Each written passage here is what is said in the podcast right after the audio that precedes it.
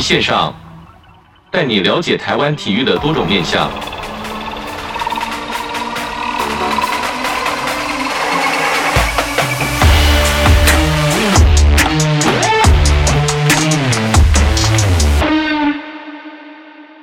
线上带你了解台湾体育的各种面向。Hello，各位听众朋友们，大家好，欢迎收听本周的体育线上，我是子敬。本周呢，体育线上报是要带大家来了解这个运动彩券创下了历史新高了，销售额是来到这个四百六十六亿元。那大家很好奇，说这个四百六十六亿元是怎么来的呢？全部都要归功于这个二零二零东京奥运精彩表现的这个中华健儿啦，像郭婞淳啊、戴资颖等等，带动这个全台运动热潮。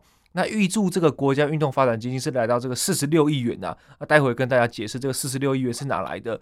作为这个政府培育啊，或照顾运动人才、推展学校体育等等方面，是这个重要的助力啦。那今年呢，一样有这个亚运以及这个世足赛先后加持，预期这个销售可以有望再创新高啦。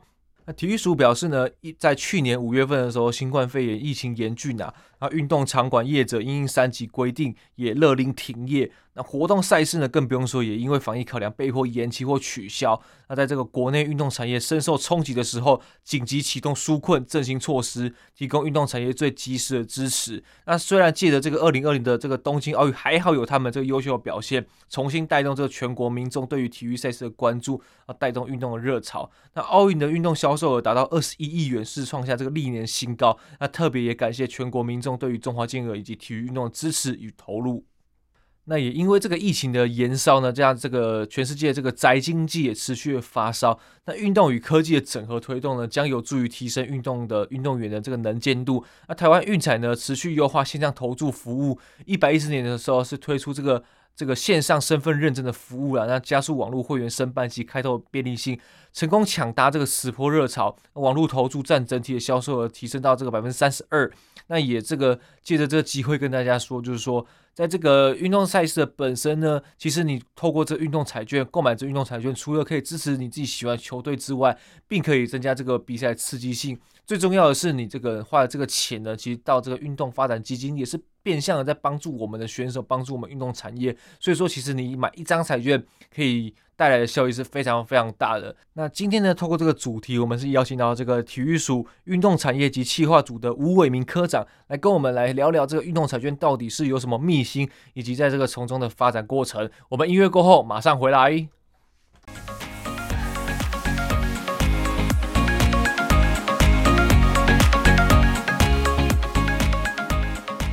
体育线上带你了解台湾体育的各种面向。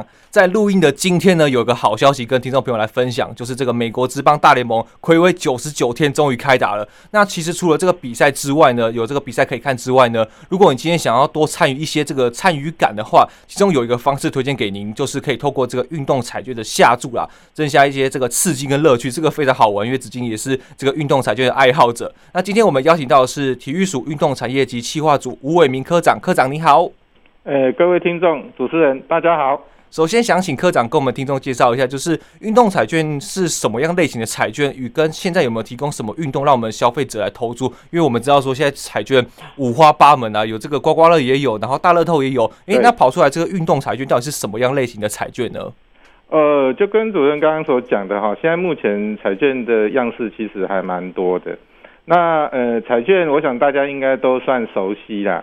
那我就针对这个运动彩券做一个简单说明。其实运动彩券本身一定是跟运动竞技会有相关联性。是。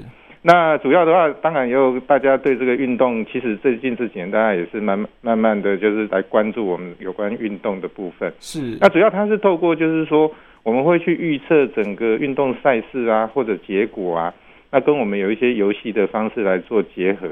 那这样子的话，我们也呃透过就是大家对运动赛事的关心，那也透过彩券，刚刚主持人特别讲说，哎，那这样子的话，可能也会增加大家的参与的刺激性。没错。那目前来讲的话，整个呃投标的话，呃应该说投注跟呃部分的话，我们大概的运动种类总共会有十二个运动项目。十二个啊？是。对对对对，那也包括了像我们呃国人最熟悉的像棒球啊、篮球啊、足球。哦，那可能有一些我们比较不熟悉的，比如说像赛车啊，哇，是、哦、冰球啊，或者是美式足球啊、拳击，那这个的话，目前在我们那个运动彩券的这个发行投注的标的里面，其实都有。是，哎，那当然，因为有也许有人会说，哎，那这个呃，为什么有一些有，有一些没有呢？其实整个运动彩券的开盘呢、啊，主要呃大家都知道嘛，只要是彩券，一定要公平、公正、公开。没错，嘿，那尤其是赛事也是一样，大家可能也清楚啦，就是说。赛事的话，因为基本上来讲，它有一些赛事它比较大型，有些赛事比较小型，没错。所以要让大家投注，我们希望它是一个比较公平的赛事。那有些比较小型的赛事，我们怕会有一些人为的介入。哦，没错，没错，啊，所以在考量上面来讲，确实我们就会去选择，呃，什么样的赛事是比较适合在彩券里面来做，呃，当做投注标的。我想这个的话，就大家可以放心，因为原则上呢，这个在。政府机关的话，我们原则上我们都会把它盯得很紧，让我们的这个彩券公司，没错，是，对，一定要这个呃站得住脚了。对，没错。其实就是有个都市传说了，就是每当这个大乐透或是威力彩在开奖的时候，都发现，哎，这个头奖的这个中奖人怎么好像。都是同一个人，或者是这个报纸上面看到，其实这是这是这是这是民间传说，这是都市传说啦。不过我相信说，运动彩券因为运动比赛是确实有在发生的，然后在这个投注过程中也确实你不管是下注的种类或者是玩法，其实都是可以可考的，而且是绝对是站得住脚的。没错。那在这个去年，这个运动彩券是销售的创新高，是来到这个四百六十六亿元。那也看到这个运彩从以前呃开始从第一届到现在逐年成长的趋势啊。那近年来国人投注的成这个投注增加的原因是什么呢？我想最主要还是在于整个台湾的运动风气是逐年的提升呐、啊。那因为大家对整个运动的关切跟关心哈，那相对也带动了运动彩券的投注。是，那其实像去年这个东京奥运，我们中华健儿的优异表现非常优秀。对，那在那个过程里面，其实呃全国民众都很嗨，有关这个运动赛事的结果，那也关心他，那整个也带动热潮。那我们从去年东京奥运来看的话，单单东京奥运，我们投注金额就二十一亿了。哇，是，那也是我们呃应该说我们历年来，应该说历年来呢整个。在运动赛事里面，奥运的运动赛事里面是最高的，也也就造成了我们去年就是说为什么会到四百六十六亿了。其实虽然说现在疫情影响，不过在去年冬奥的时候，其实我们常常会觉得说，哎，这个看运动比赛是不是要去这个运动餐厅，或者是这个三五好友一起就在一起？我发现一个很特别的地方，就是运动彩券，在这个彩券行上面有这个看那个戴资颖的比赛，就是在这个骑车过去的时候，发现哎，怎么彩券行突然这么多人？哦，原来就是在看这个戴资颖的比赛，这非常是其实带动这个风潮。其实这个冬奥是一个很主要的原因之一。对，没错。那其实我们在今天在街边，其实很容易看到这个投注站。那想要问科长。就是说，运动彩券发展至今呢，已经是这个第二届。那这个十多年的发展过程中，有什么改变或创新呢？因为毕竟我们所知道说，运动彩券在第一届在起初的时候，其实是不那么顺利的，对不对？对，没错。我想这个哈，从九十七年我们第一届开始发行，那今年的应该说这一届哈，它是在一百零三年开始发行。是。那陈主刚刚主持人所讲的，我们第一届其实并不顺遂。那当然，这个有很多原因啊，除了就是说，同仁可能，呃，这个，呃，应该说我们一般民众对于运动彩券可能，呃，不是那么熟悉，他、啊、也不知道说啊，这个彩券到底要怎么玩，所以当然在跌跌撞撞啦，还有我们就是呃发行公司啊，包括主管机关，大家各方的努力，到今年第二届，我们今年的第二届的成绩就相当不错了。那我们在第二届来讲的话，就是我们大概每一年都在四百亿，就是一年的销售额都在四百亿。那所以当然了，因为我们也知道，就是说这个东西除了我们整个社会的氛围之外，那其实大家对于就是呃全民运动啊，或者是说对于运动的关注，那因为有大家的关注，所以它才会有所改变。那我也从几个角度去看呢，哈，就是说我们第二届里面。他也有做了一些比较明明显的改变，是，像第一个的话，就是说我们的产品现在也越来越多元化了，没错。那早期可能就会比较像是说啊，那大家就来投注啊、下注啊、输赢啊，那有时候这种刺激程度可能呃 比较无感啊，对，那吸引力可能也比较有限。那在这种情形之下，哎，大家好像玩的就不是那么刺激，所以我们在。诶，产品的规划上面来讲，就增加了很多不同的这种玩法。诶，让大家觉得说，哎，那这样子的话，好像玩起来还蛮好玩的。这是第一个。那第二个的话，在通路上面来讲，可能大家也清楚，因为最近这几年我们的网络其实，呃，应该蛮普及的。那大家透过网络下注，其实也蛮方便的。是。那当然也这个也是搭我们现在的资讯的整个发展的一个便车，那也造成就是说大家投注上面的方便。我想这个也是原因之一啦。是。那第三个的话就是说。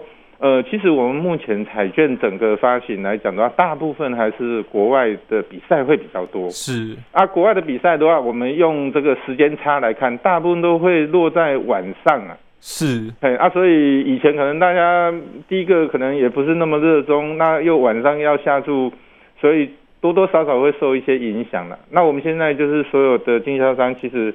基本上来讲，都是大部分都是二十四小时都会开放。看到那个彩券行已经关了，但是运动彩券这部分好像好像到十二点还几点？我看那个那个电灯都还是亮的。对，没错。那因为主要还是说，比如说啊，我们现在最热门的，比如说美国的 NBA，它比赛时间大概都是半夜。是。那你要及时马上看到结果，那非得就是半夜来做下注才有才有这个机会。那不过也很感谢，就是民众的热情参与啦。所以这个就算是晚上我们去看，还是蛮多人的。是，那其实不管这个公益彩券或者是这个运动彩券，其实后面的效益都是在这个帮助社会。那尤其是在政策面方面，我知道说有是不是有一个这个国家运动发展基金？那主要用途是哪个方向呢？请这个科长跟我们分享一下。好，那我想哈，呃，彩券这件事情呢，其实并不是我们主要的目的啦。是，哎，我们主要目的还是刚刚主持人所讲的，就是说我们后面有一个运动发展基金。那目前来讲的话，就是整个如果说你有参与，就是运动彩券的投注的话，一百块，那其中有十块，就是百分之十会投注在我们运动发展基金。哦，这么多啊？对。那当然呢，我们目前来讲的话，就会用这一笔这个百分之十的呃运动发展基金来作为我们整个政府培育照顾我们运动人才。当然在推动上面来讲，有包括学校啊、全民运动啊。甚至于国际赛事啊，那还有一个就是国内的运动产业的推动，其实有一部分我们也会。诶，靠这个部分的基金来做我们整个推动的重要助手。是，其实这就要跟听众朋友分享说，这个真的是有花在刀口上了。因为子敬的同学其实蛮多，在这个国小的基层，不管是跆拳道队啦，或者是这个棒球队的这个校车，或者是这些球具部分，其实旁边都有一个小小的挂号，就是运动彩券赞助。那这个，对，那这个部分其实我们是怎么去知道说这这些单位是需要这些经费的呢？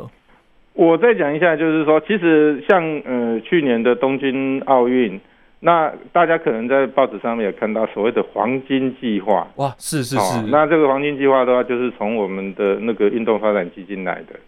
啊，我想这个的话，大概就是让大家很清楚。那另外，刚刚主持人特别提到，就是说整个基金的部分，其实我们目前基金的使用，就刚刚所，诚如我刚刚所讲的，就是说，比如说我们像有发掘啊、培育啊。培训啊，那照顾运动像像选手，基本上来讲的话，我们知道就是说他现在现役是选手，那我们要照顾不会只有现役，没错，包括他可能呃退役之后的一些就业、就业辅导照顾，其实这一块都会在我们运动基金里面来做处理啦。那我想。这个也让运动基金发挥到最大效果。是，其实我们知道这这个好几百亿在跑，那把这个里面十趴拿出来，其实也是一个可观的数目。那必须有一个监督的单位或者是一些呃人员来管理。那这个是不是有个基金管理会的组织？那这个管理会是负责是什么样的项目呢？呃，对，刚就像刚刚主持人所讲的话，因为呃这笔钱的话，像。呃，我们去年的话，我们大概一年收入大概在四十六亿多，因为我刚刚讲就是说，我们去年大概卖了四百六十六，对，是。那我们呃基金管理委员会这边的话，大概收到四十六亿，是。那整个基金的话，从基金的收支、保管、运用，其实确实需要有一个基金管理委员会来做一个有效的处理。那目前来讲的话，这个基金管理委员会是由。教育部部长跟体育署的署长分别担任召集人跟副召集人。是。那我们底下会有设有一个呃委员会。那这个委员会的话，目前有二十一个人。哦，二十一个。对。那里面的话就包括很多社会不同的呃阶呃不同的专业人士。那包括的话就是一般的社会团体啊，然后金融啊、主计、经济、法律、监察。对。那。其其实最重要就是运动产业，还有我们运动选手，是，因为我们也会邀我们运动选手，像我们这一届里面包括周天成，哇，那个羽球王子，还有郭信存，哇，举重他都是我们的委员之一。是，然后我想这个的话，用在选手身上，当然由选手自己来提，是一个更贴切、更有效的方式。哦，没错，这是重点，是。是，那在这个过程中，其实我们看到很多的这些委员部分，那这些委员在这个监督这个这个基金管理上面，会不会有一些呃比较困难的地方？想要做这个大计划的时候，可是我们钱只有一点点，或者是说我们今天想要用的地方太多了，而去做一些规划的分配呢？呃，其实主任讲的没有错，因为我们现在每一年哦，虽然说我们收入也四十几亿哈，但其实不够的，其实是不够，没错。那我们现在也是透过各种方式，希望就是说我们的运动彩券里面。然后民众能够多支持，然后我们运动彩券的收入也能够增加。那假设在这一块真的不够的话，其实我们现在包括我们的公务预算，其实我们还是会编一一部分的公务预算。是。那这样子的话，呃，比较有利于我们整体的那个运动发展。那刚刚主任特别讲到，如果不够呢，其实。以政府支持运动的角度来看的话，我们绝对不会让它不够。哇，这个这个非常这个非常有信心的啊。是没错。是，其实讲到这边就知道说，这个运动企划组除了这个管这个彩券、管这个运动选手之外，其实钱也很说真的也很难管呐。那透过这个基这个基金管理会的这个运作，其实呃，我们选手们跟我们社会大众其实是可以完全放心的，让这个钱一分一毫都花在这个选手上面。是是，那我们是那我这边先休息一下，我们音乐过后我们马上回来。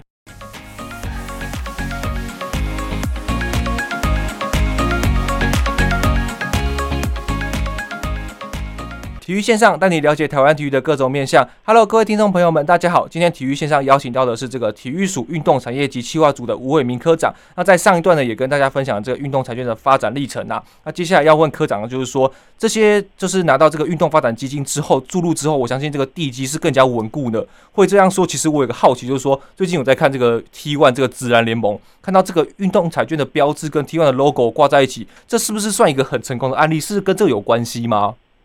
呃，我这边稍微说明一下，其实哈，就是以 T One 这个例子来看，其实我们的运动彩券公司哈，它不只是在卖彩券，是，它同时也是赞助我们运动的厂商之一，是，好啊，所以刚刚主持人特别提到，就是说，哎，那我们在这个 T One 联盟的比赛里面，还会看到这个我们呃运动彩券公司的相关的 logo，其实它在 T1 里面，他们就是扮演另外一个角色，就是赞助。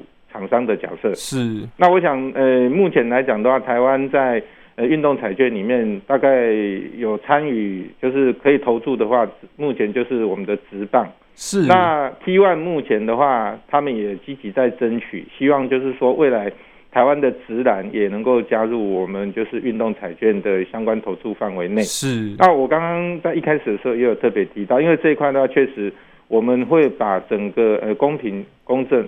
公开的方式，我们会把这整个纳入我们的考量。当它整个运作都是一个很常态化、正常化的时候，我们就会把它纳入我们未来整个呃投注标的里面的一部分。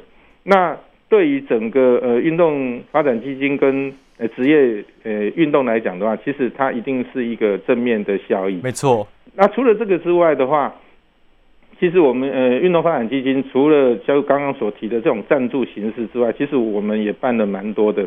像去年的话，我们也有跟那个企业甲组的呃足球联赛的球员们办了一些法治教育啊，让他们多了解一下。我想，呃，在过程里面的话，其实蛮多我们的选手对于就是说，不管是彩券也好啊，或者是说他们在未来。整个比赛过程里面的一个法制上面的认识，那这个我们也会运用这些基金，让我们的选手、职业选手、业余选手能够都完全了解，就是说，哎，他不会只是了解运动，那毕竟未来的话，他要参与这整个呃，不管是彩券也好，或运动，甚至未来他是一个职业选手要签约啊，那他是不是要注意一些事项？是，所以我们大概都会用这些基金的方式，让让我们的选手。他的包括认知啊，或者是说自己的权益上面的维护，能够多了解一点。其实蛮大一部分是走在教育这一段，对不对？对，没错，就是让这个选手，其实选手在很多时候其实是不知道自己的权益以及这个必须去注意的事项。那透过这些基金的发展，其实是让我们这些选手会更成熟，去面对更多的这些合约啦，或者是一些运动选手的生涯的部分。对，他也要对自己的权益有所知晓，能够去争取。是，哎，对，避免说，哎，好像厂商讲的，我们就去签约，好像这样子好像也不太好吧？没错，透过这个法制教育其实是非常重要的。是那这个近期这个新冠肺炎肆肆虐啦，那其实各个产业都低迷谷底，嗯、那其实运动产业也不例外。那我们像上面讲到这个运动发展基金，这个时候是不是就像一个及时雨这个护盘一样，呃，保护我们，是我们这个运动产业是一个保护伞的呃概念呢？呃，其实没有错，因为。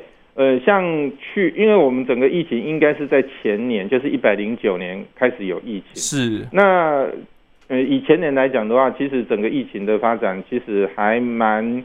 急迫的，而且忽然间就好像对我们整个运动产业有很大重大的影响。没错。那当时的话，其实呃，以政府来讲的话，你也了解，就是说，其实政府很多预算都是要编预算的，是都要时间。对。那其实这个临时发生的事情，我们也没办法说啊，在前年啊，大前年就去编预算，所以当时在运动发展基金。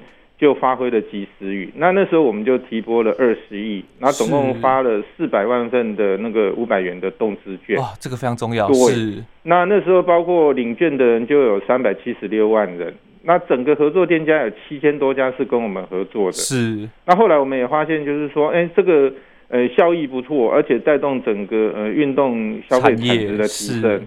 那当然啦，因为其实我们去年就有动资二点零。是，那因为有一点零的经验，那二点零的时候，哎，政府就开始有编特别预算，那我们二点零就会用政府的特别预算。那在这边也利用这个机会呼吁我们的听众，就是如果你有抽到动资券还没用的，赶快来用啊！因为是 这个这个好不容易抽到了，大家去给他消费一下啊。对，没错。那其实目前来讲的话，我们还在执行当中。那呃，可以用的时间是到今年的六月底。那我们也知道，对，那我们也知道，最近像直棒啊、直篮啊都在开打。是，他记得可以去买票，然后进场可以去做使用。是这个握在手上的机会。对，除了买票之外的话，其实呃，场地里面的纪念品其实也可以使用。哇，这个也可以是不是？对对对对对对。那在这个运动产业部分，对对于这个动资券的影响，应该是注入非常非常的大巨大吧？对，没错。那其实这个讲到这个产业，其实就有这个就业面的问题。那除了这个采聚行之外，对于这个运彩延伸出的就业机会，可不可以请科长跟我们分享从中的方向跟目标呢？好，我想这个的话，大概从两个角度去看啊。一个的话就是。呃，其实我们刚刚也稍微聊了一下，就是有关那个运动选手的就业的部分。是。那呃，彩券的经销商，其实我们也开放给就是我们优秀的选手来当我们的彩券经销商。哦，这个这个也有是不是？对对对，哦、那也让等于就是说，在这个选手退役之后的就业多一个选择啦。是。那其实我们目前来讲的话，就是一个经销商的话，它里面至少可以聘用。就是四个员工，如果用这样子去推的话，其实我们呃整个经销商的部分大概可以创造也大概五六千个这个就业机会。是啊，我想这个的话应该是呃我们的选手如果说对这一方面还是有一些不清楚的话，其实我们的网站上面有相关的都有相关的辅导。对对对，那我们也欢迎他们这些优秀选手来转职当我们的呃经销商。是是。那其实我觉得，这个我今天是职棒选手退役，然后我来开彩券行，我相信没有人比我更懂棒球。我相信我在看这个比赛的时候，都知道说，呃，今天哪一队是，我我我所谓说的不是所谓我们不能打假球，这是绝对不行的。我所谓就是以运动方面来说，我就知道说，哎，看一下今天这个选手的体能状况是发挥到什么样的程度，哎，我这样今天就可以下注，就可以知道说，哎，我准备要赢钱了这样子。对，然后而且你可以跟消费者就是，哎，谈一谈，哎，你的运动经验啊。我想这样子的话，大概呃，我们的消费者也会很有兴趣。其实感觉在这个社区方面有一个这样的这个中心，也算是一个里民中心的概念。对，就所有喜欢运动的这个朋友们一起来跟我们这些运动选手来讨论，一起讨论运动啊。嗯，那其实，在这个杜绝迁赌也是这个运材发展的重要指标。那在这个发展初期的体育署有没有提供一些参考的指标呢？因为我们知道假球跟这个签赌是我绝对不要不行发生的。那有没有什么值得跟我们听众分享的？呃，我想这个大概也是分两个部分来谈的哈。第一个的话，我们有一个奖励机制啦，就是说，假设他是呃呃所谓的呃网络诈，所谓的应该这么讲，就是说呃网网络上面有一个呃算是签读网站，呃对，比较像是签读网站的方式，那就是说啊，比如说鼓励你来加入我的会员呐、啊。然后我提供一些讯息啊，然后你就可以去下注，这是一种情形。是。另外一种情形就是刚刚主持人所讲的，哎，我本身就是一个签赌的网站。是。那我们目前来讲的话，只要提供讯息正确，然后由呃我们警察机关这边来破获啦，其实我们有相关的奖金来做申请，所以我们会鼓励民众，就是说，如果说你有发现相关的信息，可以跟这个警察机关来做检举。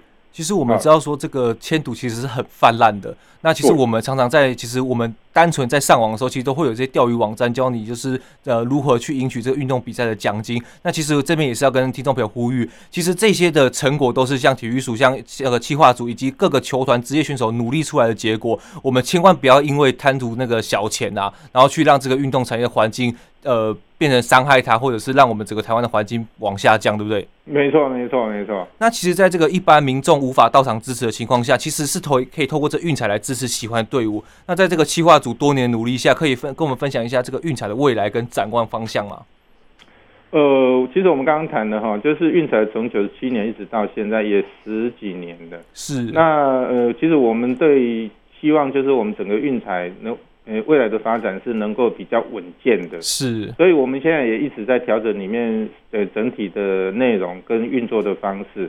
那刚刚有特特别提到，就是说，包括我们的呃基金管理委员会啊，我们自己的一些呃考核督导机制啊，其实我们一直都在做修正。是，那不过还是有一个呃想法，让我们的听众能够多理解，就是说。其实，呃，彩券的目的并不是在于，呃，它是一个商业行为或赚钱的方式，其实不是这样子。对，那所以我们有时候我们也会有一些像，呃，社会责任，社会责任，我们称为叫做呃责任博彩的制度。是，那就是说，其实有时候可能民众会想说，哎，我来下注啊，那为什么经销商还跟我讲说，哎，你不要下太多？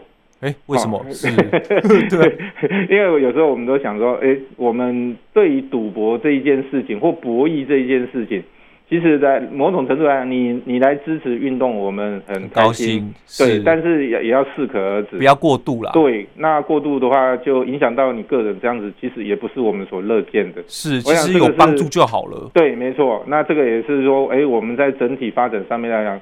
我们要让经销商也要扮演这个角色，让这个诶民众在适度的参与的情形之下去做运动彩券的整体发展。那另外一个的话，就是我们也希望就是整个呃运动就是发展基金的收益能够多筹措一些资金，然后让这个呃我们整个基金的使用能够更扩大。其实就跟陈主我刚刚所讲的，就是说。我们像一百呃二零一八年的世界杯的足球赛，雅加达亚运，还有二零二零就是去年的东京奥运，没错。其实我们都可以看到，就是说，其实呃彩券本身其实是有机会提升运动风气，没错。那同时它背后又有培养运动人才的机制存在，是。所以确实这一块的话是呃大家一起努力合作，包括我们，那包括发行公司，包括民众，大家协力合作，其实。在整个运动发展上面来讲的话，其实让他有更充足的资源。那国家发展的话，其实你我大家都尽一份心力。其实呃，而而且大家又玩得很开心，是，是一个蛮不错的选择。其实我们看到这边，我们就可以知道说，每年其实运动彩券是越来越好玩，然后对于这个运动风气的增长，其实有正面的帮助。那其实我们看到去年除了这个。冬这个应该说今年初这个冬季奥运以外呢，今年还有没有什么重点赛事是我们能够参与的？然后让我们预先准备一下，我们到底要怎么来参与这个运动彩券呢？是因为冬季奥运也刚过，是、嗯、那确实虽然说我们参加的项目不多，其实在我们彩券里面，我们也有开相关的呃投注项目，是啊。那在今年来讲的话，其实就是还有九月的杭州亚运，哇，没错，马上就要到了。那真正最大咖的应该是十一月的卡达世界杯足球赛，啊，没错没错。这个的话大概民众的参与度相当高。那当然了，因为这一块的话，确实，呃，因为大家对于世界世界杯足球赛的关心，那我们最近也发现，就是国内在踢足球的人口也越来越多，包含之前女足的优异成绩。对，没错。是，哎，那我想这一块的话，我们也会利用这个机会多宣扬我们整个足球的运动。是我们听到这边就知道说，接下来知道说你呃，听众朋友们到底要去哪边看球了，就是运动彩券。你在这个运动彩券行里面看完球赛，或者是在。球赛发在球赛开始之前就先下注，其实对于这个增加这个运动彩券的这运动彩券的收益，帮助这些运动选手以及整体运动风气是非常正面的帮助。那今天很开心邀请到这个吴伟明科长来跟我们分享这个运动彩券的这个销售破纪录啦。是没错。那谢谢科长，谢谢谢谢谢谢各位听众，谢谢谢谢。